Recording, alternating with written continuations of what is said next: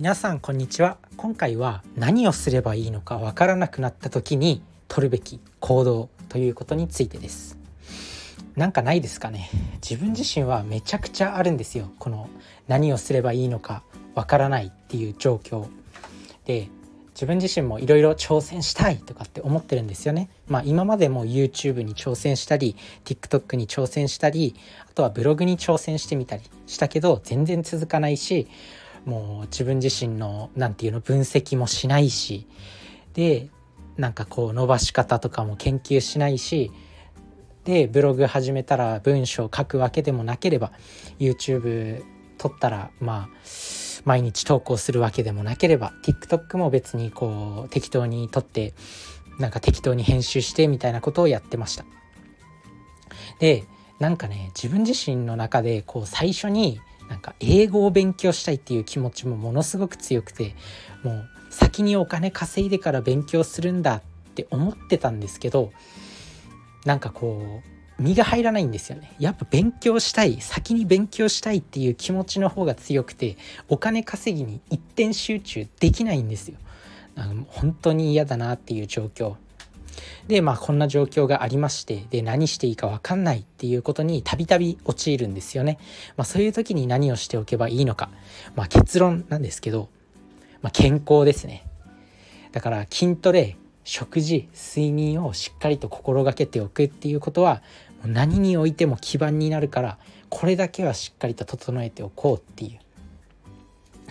これが自分自身の揺るぎない自信を作ってくれる。まあ日本人に生まれた以上ね例えばなんかこうブログ書いても YouTube で発信しててもなんか結局日本語だからなみたいな思考になっちゃうんですよ。同じような気持ちになる人いませんかね？結局日本語だから世界には届かないんだなみたいな気持ちになってでやっぱり英語勉強したいみたいな気持ちになって。で、まあ、英語勉強すりゃいいじゃんって思うけど、まあ、そこもねなんかこうもう1日17時間ぐらい没頭して勉強したいとかって思ってなかなか行動ができないと。本当にまあ愚か者だなとは思うんですけどそういう時にもやっぱり体を鍛えておくと体を健康にするっていう状態に関しては、まあ、言語の壁とかもないしなんかこう人間の基盤っていうものがあるんで、まあ、これだけはね本当になんか自分が進んでできる行動自分が進んでできる自分の将来の目標にも合致していてでさらに好きなことであり理想の姿を追い求める行動でもある。まあ、一生健康的な体で筋肉がある程度こうついててでまあ健康的な体を保っておくっていうのは、まあ、自分の人生の目標の一つでもあるんですけどそれに関しては本当に自分の目標と行動っていうものが合致してるんですよね。これに関しては本当にだからずっとやっておくそれが自分自身のなんか揺るぎない基盤を作っているというか、まあ、そういうものがあります。なので是非こう何かねこう自分の軸がぶれてるなとか何していいのか分かんない今っていう時には体を大事にしてみてください睡眠食事運動もうこれだけで整いますでプラスアルファでなんかこう勉強したいとかってあると思うんですけどまあねそんな難しいこと考えなくていいですよ。でそこでまあ、ブログやるなり YouTube やるなり副業やるなりいろいろやってみればいいと思います。自分自身はなんかこう本当にね反面教師にしていただきたいんですけどなんかこうどうせ日本語でやってもなみたいな思考になっちゃって全然行動できないんで、まあ、こういうもどかしい気持ちになった時にやっぱ自分は運動とか健康とかを意識してるなって思ったんで、まあ、何かこう何やればいいのか分かんないって迷ってる人はとりあえずこう体を健康にしてみる。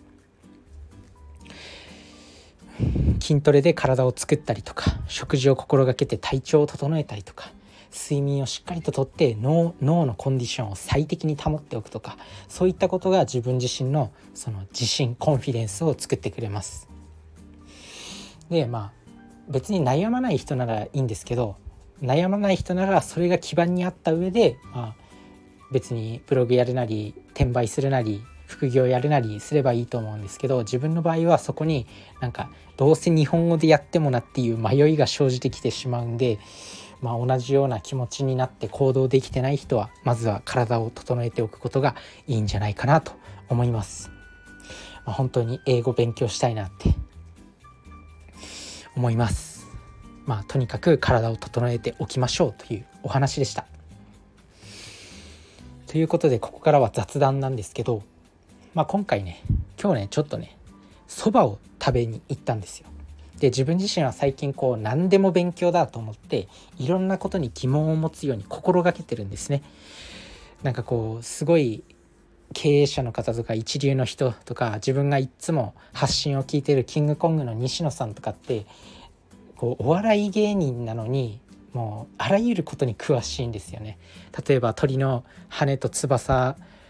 の由来とか知ってたりなんでそんなこと知ってんのみたいなことを知って知ってたりするんですよね。別に生物の先生でもないのにそういう羽鳥の羽とかに詳しかったりとかなんか。で自分自身もそういった博識になりたいなと思っていろいろなことに疑問を持つようにしてて今日そばを食べて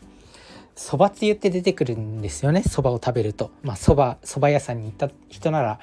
まあ分かるとは思うんですけどそば食べるとそばつゆってついてくるじゃないですか。でそのそばつゆってどういった由来があるんだろうと思って調べました。そしたら、まあ、ここからは教養として聞いておいてください。でそばって古くから、まあ、栄養のある食材として重宝されてきたんですよね。で江戸時代の頃にそんな栄養たっぷりのそば、まあ、茹で汁も無駄にしたくないよねっていうところでそばをそばつゆを飲むようになったなってきたみたいです。でそばのなんかこう白く濁ってるっていうのはそばを茹でた時に出るタンパク質。でそのそばのそばつゆって結構健康にも良くて。そばを茹でた時に出るタンパク質とかあとはポリフェノールとかそういったものが溶け出してるんですよね。なのでそばつゆって結構健康にもいいんですよ。だからそばつゆを飲むそばつゆを飲む文化っていうのは非常にいい。まあ飲みすぎるとねこうそばつゆって普通にこうそばを食べた後のめんつゆにこう割って飲むんですけど、まあ、飲みすぎるとめんつゆの塩分がたくさん摂取してしまって、まあ、高血圧になりやすくなってしまうんで、まあ、注意してはほしいんですけどこのそばつゆの由来っていうのは、まあ、古くからこのそばって栄養がたっぷり。でその茹で汁も無駄にしたくないっていうところからそばつゆを飲むようになったんだっていう。で江戸時代の頃に、まあ、信州今の長野県